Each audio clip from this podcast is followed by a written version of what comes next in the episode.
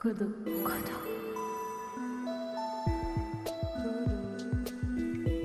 Kodo. Kodo. Aujourd'hui, au micro de Kodo, on passe les rênes à Clara Barbenès. Avec Katrina, la Nouvelle-Orléans compte parmi les villes soumises à la stratégie du choc. Au lendemain de la catastrophe, la ville assiste à l'arrivée d'une ribambelle d'investisseurs, de promoteurs immobiliers, de lobbyistes, d'idéologues et de politiciens qui perçoivent dans la destruction de la ville une opportunité unique de la nettoyer. Everybody knew property value in the Ninth Ward was going up. And when this disaster happened, they went, here's our opportunity. Clara a intégré l'EHESS dans l'idée d'ouvrir ses connaissances grâce à la diversité des séminaires proposés. Elle s'intéresse particulièrement aux migrations et aux importants changements que vivent différentes populations en contact les unes avec les autres. Elle est en train d'écrire un mémoire sur les travailleurs migrants dans une exploitation agricole à Almeria, en Espagne. Ce podcast était initialement le résultat d'un travail demandé lors du séminaire Territoires affectés, animé par Katiana Lemintec à l'EHESS, que l'on vous a déjà présenté chez Kodo. Elle a produit ce podcast avec l'aide d'Hugo L'Huillier, un ingénieur du son qui travaille principalement dans le cinéma. Ce talk est une réflexion sur l'événement Katrina. La rupture des digues après l'ouragan entraîne un déferlement d'eau qui dévaste 80% de la Nouvelle-Orléans et provoque la mort de 1800 personnes. Alors que le gouvernement de George W. Bush prétend avoir géré la crise de manière consciencieuse, la colère monte dans une partie de l'opinion publique.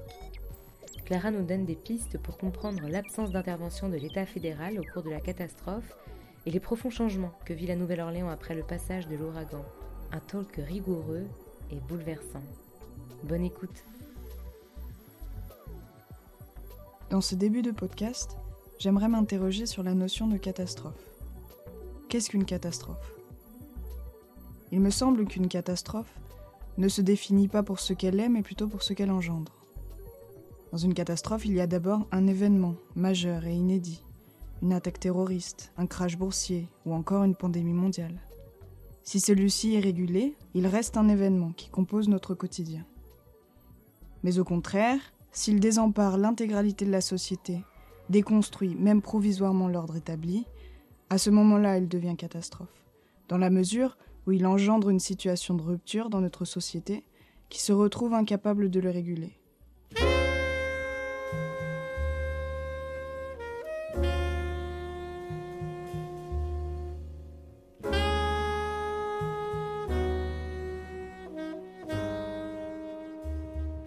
C'est ce qu'il se passe à l'aube du 29 août 2005, lorsque l'ouragan Katrina frôle les côtes du sud-est de la Louisiane et provoque le déferlement des eaux sur plus de 80% de la Nouvelle-Orléans. L'inondation causée par la rupture des digues entraîne la mort d'environ 1800 personnes. Après le passage de l'ouragan, les habitants de la Nouvelle-Orléans attendent pendant 5 jours l'arrivée d'une aide nationale avant d'être évacués et dispersés dans 44 États différents. La gestion de la catastrophe Katrina exacerbe les tensions entre les populations vulnérables des États-Unis et leurs dirigeants. Tandis que le gouvernement de George W. Bush prétend avoir géré la catastrophe de manière consciencieuse et contrôlée, nombreux sont ceux au sein de l'opinion publique qui dénoncent l'absence des secours et de l'État fédéral sur le terrain. Ce podcast aura pour but de comprendre l'absence d'intervention de l'État fédéral au cours de la catastrophe et d'expliquer les profonds changements que vit la Nouvelle-Orléans après le passage de l'ouragan.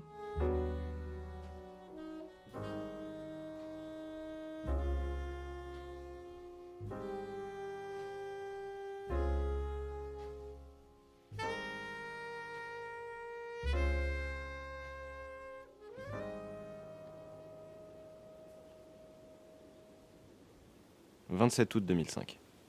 L'ouragan Katrina entre dans le golfe du Mexique et se dirige vers les côtes de la Louisiane avec des vents à plus de 250 km/h. Le maire démocrate de la Nouvelle-Orléans, Rena Jean, met en place un plan d'évacuation pour les habitants. Every person is hereby ordered to immediately evacuate the city of New Orleans, or, if no other alternative is available, to immediately move to one of the facilities within the city that will be designated as a refuge of last resort. Il incite toutes les personnes disposant d'un véhicule à quitter la ville le plus tôt possible. Les autres seront déplacés à l'intérieur du Superdome, un stade couvert conçu pour résister à des rafales allant jusqu'à 240 km/h. At noon today, the Superdome will then, then be opened up as a, as a refuge of last resort, where we will start to take citizens that cannot evacuate. But let me emphasize the first choice for every citizen is to figure out a way to leave the city. And if we, I'm asking Le maire garde alors l'intime conviction que l'ouragan déviera avant d'atteindre la ville et n'ordonne l'évacuation ni des maisons de retraite, ni des hôpitaux ou des prisons. God bless us. Le même jour, les populations disposant d'un véhicule quittent la ville. Mais un tiers des habitants de la Nouvelle-Orléans décident de rester. Il s'agit majoritairement des personnes les plus pauvres, qui ne disposent pas de véhicule, n'ont pas les moyens de financer un tel départ, ou encore minimisent la puissance de l'ouragan. 10 000 personnes se réfugient à l'intérieur du Superdome.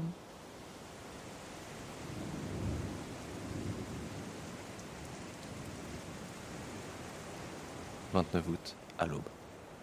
L'ouragan Katrina touche le sud-est de la Louisiane, puis la Nouvelle-Orléans, avec des vents à 160 km/h. Le niveau du lac Pontchartrain monte rapidement, jusqu'à créer une brèche dans la couronne des digues qui protègent la ville. L'inondation se propage, répandant l'eau sur 80% de la superficie urbaine. Les secours municipaux, pompiers, policiers et gardes-côtes peinent à s'organiser. Leurs interventions sont désordonnées. Il manque de matériel, d'effectifs et d'informations sur la situation.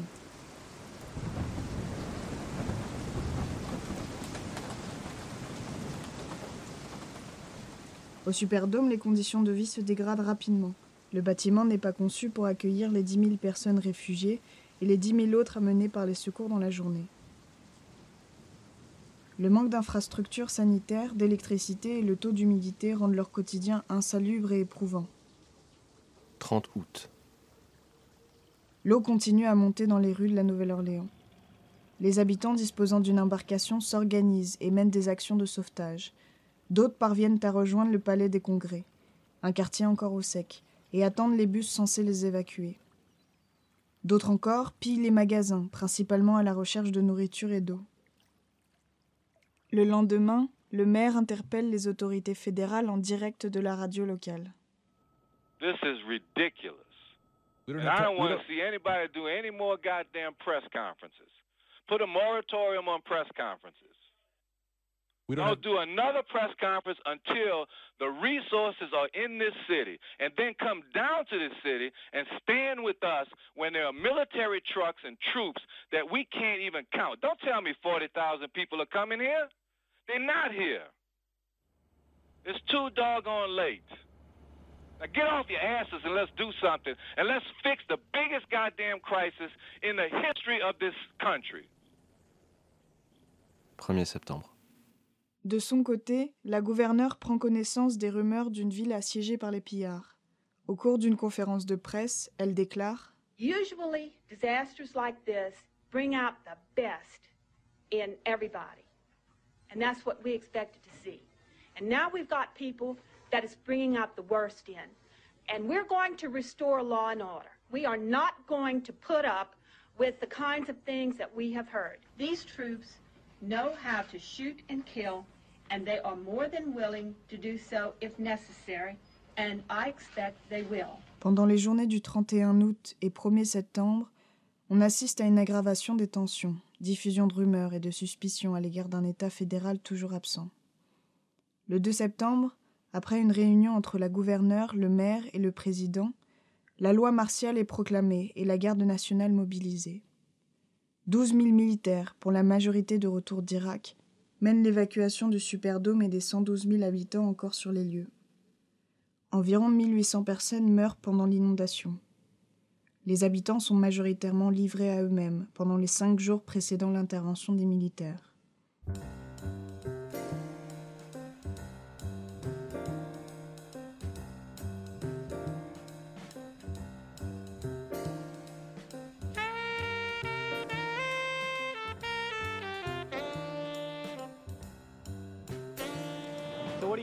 What are you what are you seeing down here?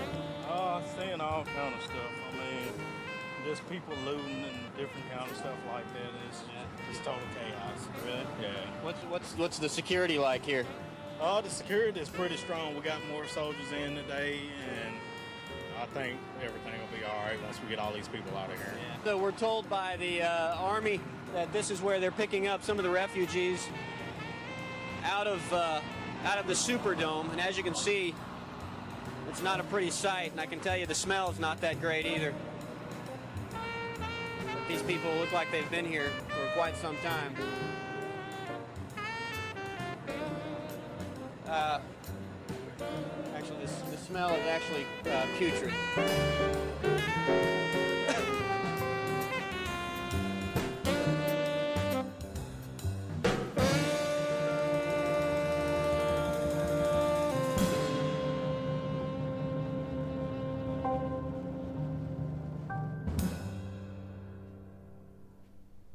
Le cours des événements laisse beaucoup de questions en suspens.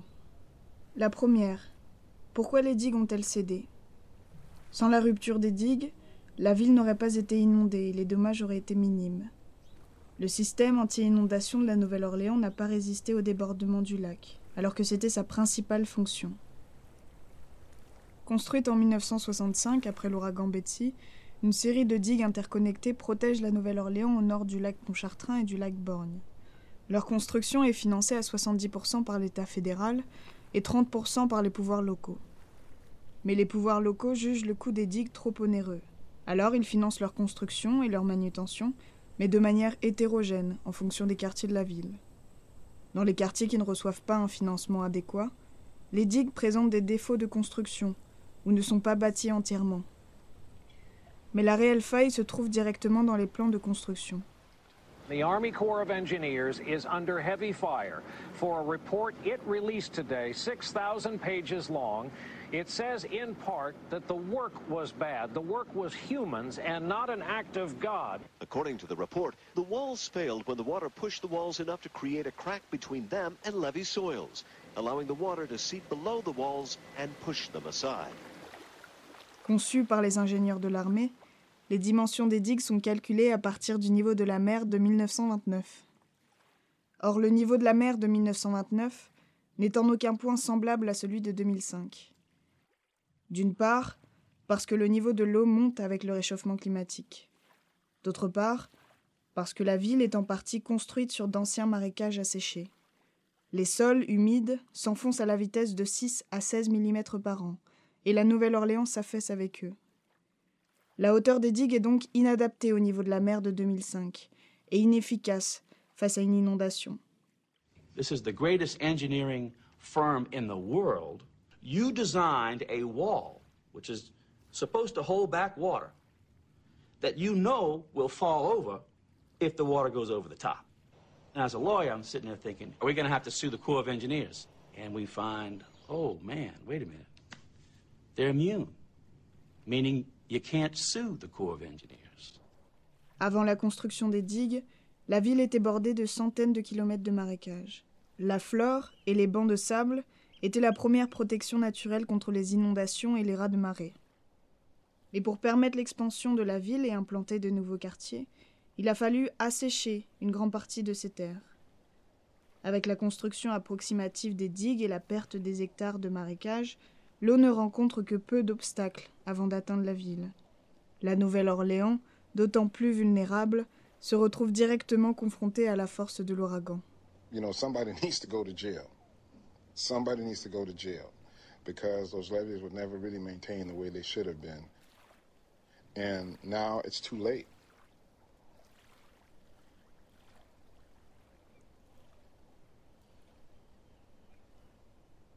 La seconde question se pose quant à l'absence des secours fédéraux et de l'aide humanitaire sur le terrain. Pourquoi choisir l'intervention des militaires pour porter secours aux habitants? Et concernant la gestion de la crise, comment expliquer le décalage entre les vives critiques des habitants et la satisfaction du président? Les secours fédéraux prévus en situation d'urgence appartiennent à la FIMA, une agence fédérale initialement pensée pour prendre en charge les catastrophes liées aux intempéries mais elle est profondément transformée après les attentats du 11 septembre. L'agence devient alors une pièce centrale dans le dispositif antiterroriste du gouvernement et est intégrée au ministère de la Sécurité intérieure. Cette réorganisation noie l'autonomie et le budget de l'agence au sein du ministère. À cela s'ajoute la nomination de Michael Brown à la tête de la FIMA. Ancien juge d'une association d'élevage de chevaux arabes, il ne présente aucune qualification pour diriger l'agence, si ce n'est l'étroite relation qu'il entretient avec le président.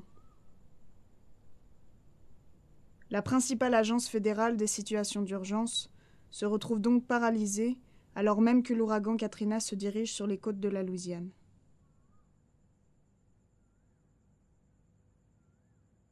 Ce jour-là, l'arrivée de l'ouragan coupe toute électricité et paralyse les centres de communication, rendant la coordination entre les autorités fédérales et les postes de secours locaux impossible.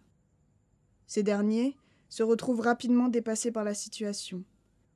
Le manque d'effectifs et de matériel devant l'ampleur des zones sinistrées rend les interventions désordonnées et sans effet majeur.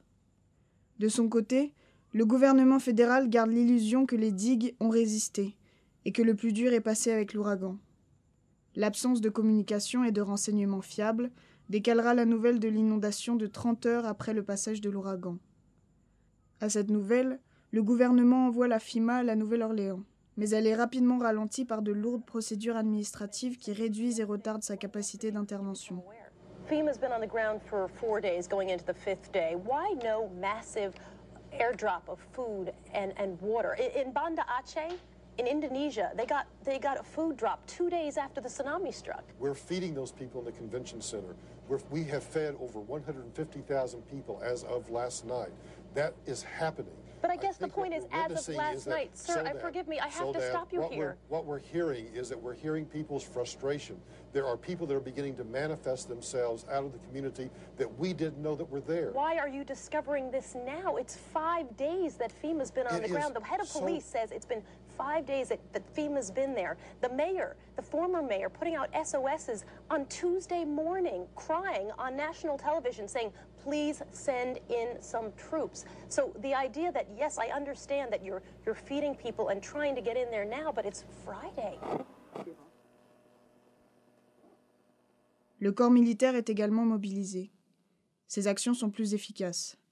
Entre le 2 et le 5 septembre, 12 000 militaires entrent dans la Nouvelle-Orléans, apportent les vivres et commencent l'évacuation des populations hors de la métropole, des missions habituellement destinées à la FIMA. Le 5 septembre, jour de la plus grande intervention militaire, Michael Brown est mis en retrait par le ministre de l'Intérieur, qui lui ordonne d'attendre à Bâton Rouge l'intervention des forces militaires. Il n'est alors plus entretenu des informations et des décisions sur le terrain et restera toute la semaine à Bâton Rouge. Une semaine plus tard, il démissionnera. Voici un extrait d'une audience de 2006 où Michael Brown témoigne de son rôle dans les actions menées par la FIMA pendant la catastrophe. You, you quite uh, appropriately and admirably wanted to get the word to the president. That's correct. As quickly as you could. Did you tell Mr. Hagan in that phone call that uh, New Orleans was flooding? I think I told him that we were realizing our worst nightmare, that everything Yeah. that we had planned about, worried about, uh, that FEMA, frankly, had worried about for 10 years was coming true. So for them to now claim that we didn't have awareness of it, I think is just baloney. Drive a man, he made a life, but the mammy ain't his wife. Chopping cotton, don't be slow. Better finish out your row. Keep a moving with that plow. Drive a man'll show you how.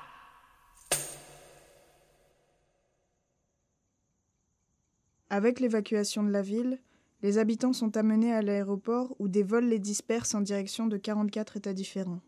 13 années après la catastrophe, sur les 450 000 habitants de la Nouvelle-Orléans, 100 000 ne sont jamais rentrés chez eux.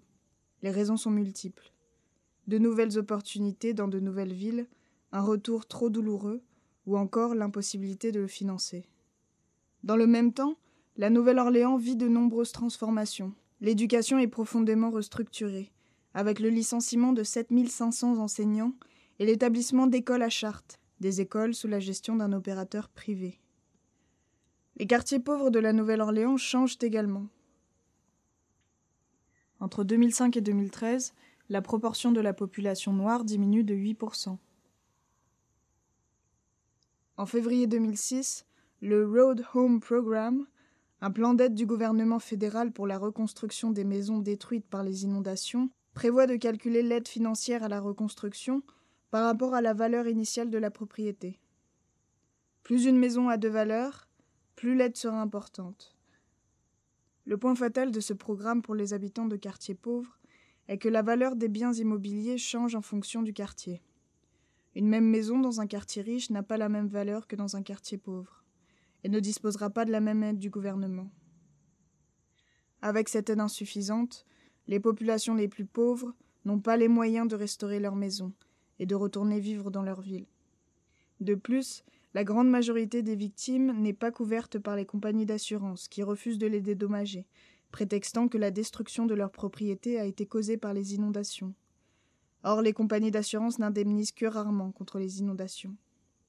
Dans le même temps, les quatre grandes cités ouvrières de la Nouvelle-Orléans sont détruites par la municipalité et remplacées par des quartiers résidentiels de maisons en préfabriqués. Le prix des loyers augmente de 50 à 100% Les logements de vacances et Airbnb prolifèrent parallèlement à un tourisme de masse attiré par la culture de la ville. Ren Jean, maire de la Nouvelle-Orléans. We plan to rebuild every area of this city, including the Ninth Ward. And we're going to do it, regardless of if there's a small group of people that may have other plans and other agendas. New Orleans is not New Orleans without the mix of people that were here before. And it would not be the kind of city that I think most people uh, would treasure. Malgré cela, une partie de la ville reste à l'abandon, avec plus de 35 000 maisons et terrains délaissés en 2006. Pourtant, la ville garde une identité forte. Six mois après Katrina, les traditionnelles célébrations du Mardi Gras ont lieu. Les rues sont pleines d'anciens habitants, revenus spécialement pour l'événement. Des marionnettes à l'effigie de George W. Bush paradent dans le son des fanfares. La ville paraît respirer de nouveau.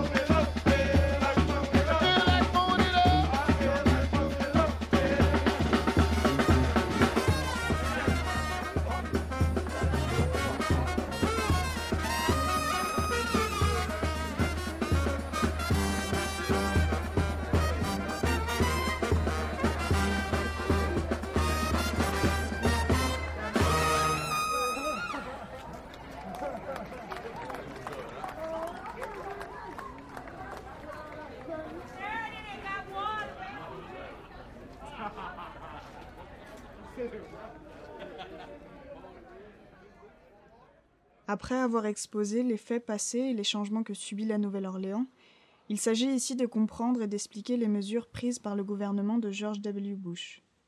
En commençant par les secours et la redéfinition de la place de la FIMA dans la vie publique. L'absence de la FIMA pendant la catastrophe est-elle due à une succession de mauvaises gestions ou à une décision politique? La thèse de Romain Huré, un historien français spécialisé dans l'histoire des États-Unis, explicite le sort que subit la FIMA en le généralisant à l'ensemble des services publics du pays. Selon lui, le cas de la Nouvelle-Orléans est très représentatif d'une gestion de la catastrophe menée par un État contractuel. Introduit par Ronald Reagan et développé par George Bush, l'État contractuel est motivé par une volonté de privatisation de l'autorité publique et une priorité accordée à la sécurité nationale. Il s'oppose à l'État-providence, qui exerce une plus grande intervention dans les domaines de l'économie par la régulation du marché et de la protection sociale, grâce au renforcement de la place des services publics. Lors de son mandat, George W. Bush s'attaque à minimiser la place de l'État, réduisant ses interventions aux domaines relevant de la sécurité nationale. Ces mesures, autrefois impopulaires, apparaissent comme nécessaires dans l'opinion publique après les attentats du 11 septembre 2001.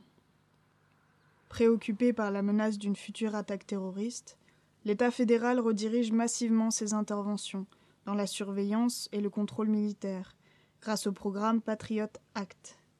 Il délaisse économiquement et administrativement les services liés à la prise en charge d'autres risques, environnementaux ou sanitaires. Il se centre dans la prévention d'attaques terroristes ou plus largement la protection du pays contre toute attaque extérieure. Cet abandon de l'État fédéral est présent dans l'intégralité de la catastrophe Katrina. D'abord dans la manutention des digues, financée partiellement par les autorités locales et négligée par les ingénieurs de l'armée. Ou encore dans la suppression des fonctionnaires compétents et des financements de la FIMA, au profit des forces militaires. It's, my belief that had there been a report come out from Marty Bamundi that said, yes, we've confirmed that a terrorist has blown up the 17th Street Canal levee, then everybody would have jumped all over that and been trying to do everything they could. But because this was a natural disaster, that has become the stepchild within the Department of Homeland Security. And so you now have these two systems operating one which cares about terrorism, and FEMA and our state and local partners who are trying to approach everything from all hazards. And so there's this disconnect that exists within the system. Mise bout à bout, ces ingérences administratives dévoilent les conséquences d'une militarisation croissante de l'État fédéral. Le corps militaire remplace petit à petit des fonctions étatiques nécessaires destinées à la protection et à l'aide aux civils. Néanmoins, la priorité accordée à la sécurité n'est qu'un pan de la politique du gouvernement de George W. Bush. Naomi Klein, dans son essai La stratégie du choc, publié en 2008, étudie le cas de la Nouvelle-Orléans pour illustrer ce qu'elle appelle le capitalisme du désastre. Ce concept désigne les opérations politiques qui visent à profiter du désordre qu'engendre une catastrophe pour intégrer de nouvelles mesures néolibérales radicales dans la société. Elle analyse la politique économique de George W. Bush. Ce dernier, partisan d'une libéralisation de l'économie, mène au cours de son mandat des mesures de privatisation des services publics et réduit l'interventionnisme étatique en vue de libérer le marché économique. Cette vision de l'État est partagée par Milton Friedman, économiste libéral influent. Selon lui, l'État, et je le cite, fait régner la loi et l'ordre, fait respecter les contrats privés et favorise la concurrence. The system is not working. And it is not working because it lacks a vital ingredient. The centralization produces deadening uniformity. It destroys the experimentation that is a fundamental source of progress. Market competition is the surest way to improve the quality and promote innovation in education as in every other field. Mais parvenir à instaurer un tel État signifierait passer outre les fortes oppositions du public. Pour Naomi Klein, Milton Friedman réalise la complexité de mettre efficacement en œuvre des mesures radicales si impopulaires. Il arrive à la conclusion que la mise en pratique de ces projets nécessite un événement extraordinaire, qui désemparerait les individus et les éloignerait de leur conscience politique. L'équipe Bush, formée presque exclusivement de disciples de Friedman, profite alors du trouble national pour instaurer ce que Naomi Klein dénomme le complexe du capitalisme du désastre. Ce complexe du désastre vise à privatiser, et je cite, les fonctions les plus délicates du gouvernement, de la prestation de soins de santé aux soldats, aux interrogatoires de prisonniers, en passant par la collecte et l'analyse en profondeur de données sur chacun d'entre nous. Le gouvernement Bush transforme la guerre contre le terrorisme en un large investissement où la destruction mais aussi la reconstruction représentent d'importants capitaux. Plus intéressant encore, il part du constat que les catastrophes naturelles, vouées à se multiplier avec le réchauffement climatique, présentent des opportunités lucratives. Les moyens restent les mêmes investir dans la destruction et la reconstruction en privatisant les organisations publiques. C'est ce qui a été fait à la Nouvelle-Orléans à travers notamment les importantes réformes de l'éducation. Dans les nouvelles écoles à charte, les enseignants licenciés sont remplacés par des membres de l'association Teach for America, une organisation humanitaire qui emploie des étudiants tout juste sortis de l'université et s'établit dans des territoires de crise dans le but d'apporter une éducation de courte durée à des populations vulnérables. Le peu d'expérience de ces enseignants permet de les sous-payer et de leur imposer un programme et des règles spécifiques. La performance et les résultats de l'enseignant et de l'élève sont contrôlés. L'approche pédagogique est dirigée par l'opérateur privé. Les enseignants peuvent être licenciés si les résultats ne sont pas conformes aux objectifs. Les écoles à charte se calquent ainsi au modèle d'entreprise soumis à la concurrence du marché. Today, we celebrate the resurgence of New Orleans schools.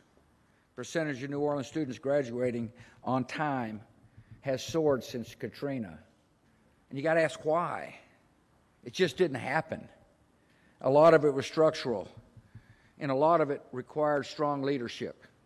The storm nearly destroys New Orleans, and yet now Orleans, New Orleans is the beacon for school reform. Wendell Pierce, you're a New Orleans native. Who has made it in the last 10 years in New Orleans, and who hasn't? When the floodwaters were still rising in New Orleans, the first official, one of the first official acts that the governor did uh, was to fire all the teachers.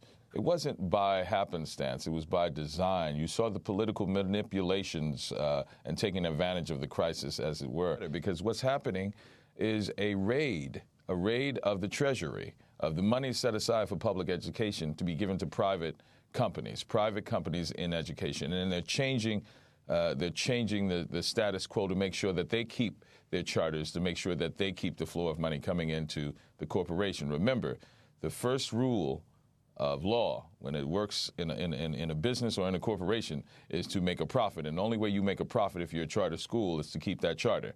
And the only way you keep that charter is to make sure that you give the appearance that you are not failing. De plus, elle affirme que la catastrophe naturelle est créatrice d'apathie et de troubles global. Elle renverse avec elle les institutions, déstabilise les citoyens, désoriente les normes et les structures sociétales. La même phase d'anomie et de choc vécue lors des attentats de 2001 et la même opportunité perçue par Friedman.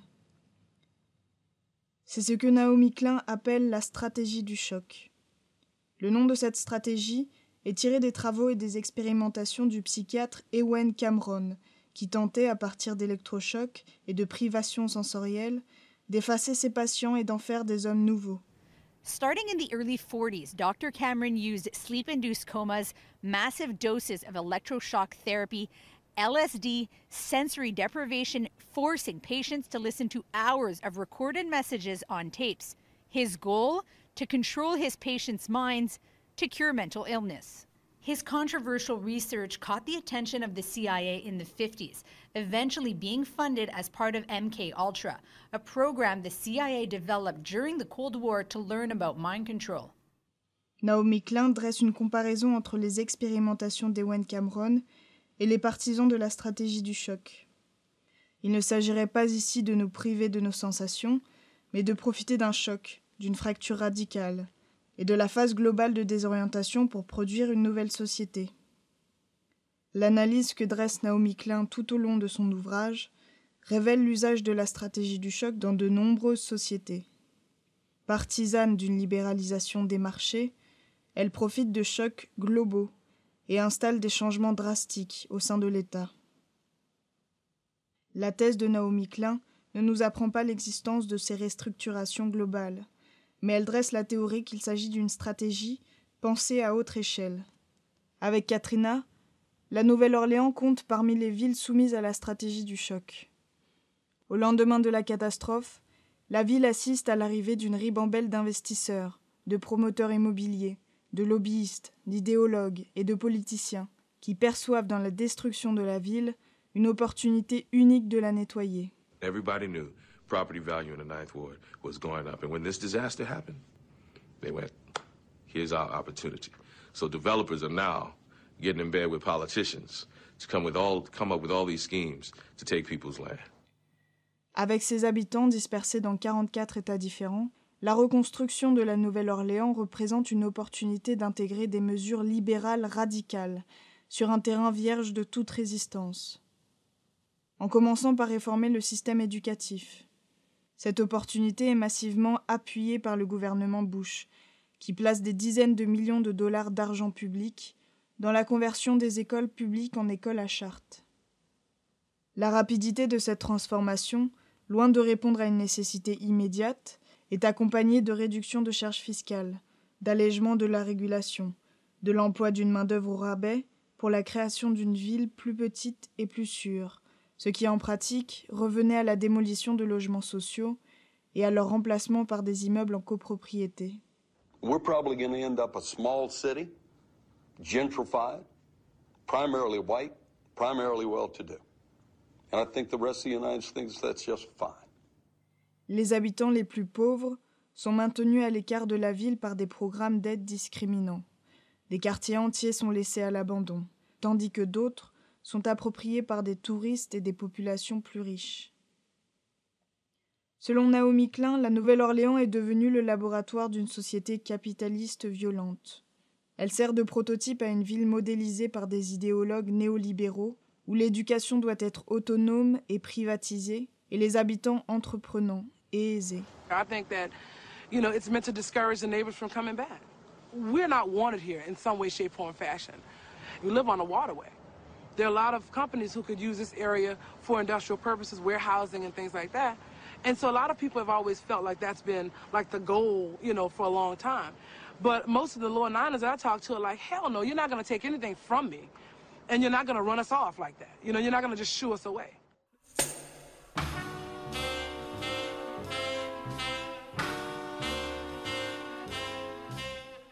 Les habitants de la Nouvelle-Orléans vivent ainsi en l'espace de quelques jours un concentré des fractures sociales et politiques en place aux États-Unis. Avant le passage de l'ouragan, le désintérêt de l'État fédéral pour cette ville est déjà présent. Celle-ci ne suit plus la dynamique économique des États-Unis. Elle peine à se remettre d'un demi-siècle de départ de sa classe moyenne vers la banlieue. Sa proportion d'habitants noirs atteint les 37%. Et parmi eux, un tiers vit en dessous du seuil de pauvreté. L'ouragan met en exergue cet abandon et souligne les inégalités et le racisme patent que vivent les habitants quotidiennement. Il détruit et déplace institutions et habitants, inégalités et pauvreté. Comme le dit le congressiste Richard Baker, On a finalement réussi à nettoyer les logements sociaux de la Nouvelle-Orléans. On n'y arrivait pas par nous-mêmes, mais Dieu l'a fait pour nous. Drive a man and quitting time. Drive a man to kind of boss. Ride a man and lead a horse. When his cat o' nine tail fly, you be happy just to die. Run away and you'll be found by his big old red bone hound. Paddy roller bring you back. Make you sorry you is black. Drive a man he made a life, but a mammy ain't his wife. Ain't but two things on my mind. Drive a man and quitting time.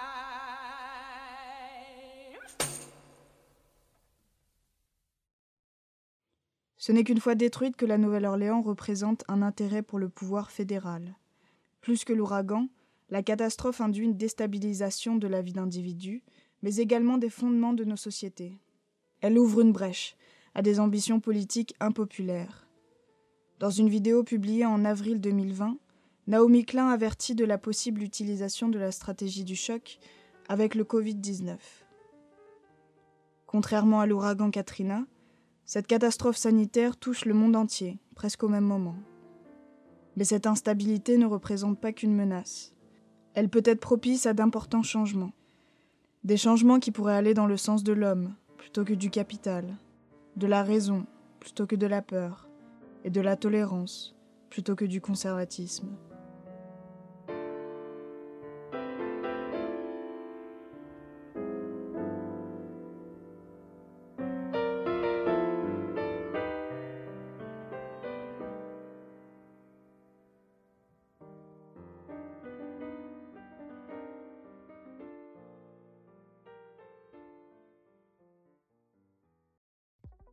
Merci d'avoir écouté cette conférence jusqu'à la fin.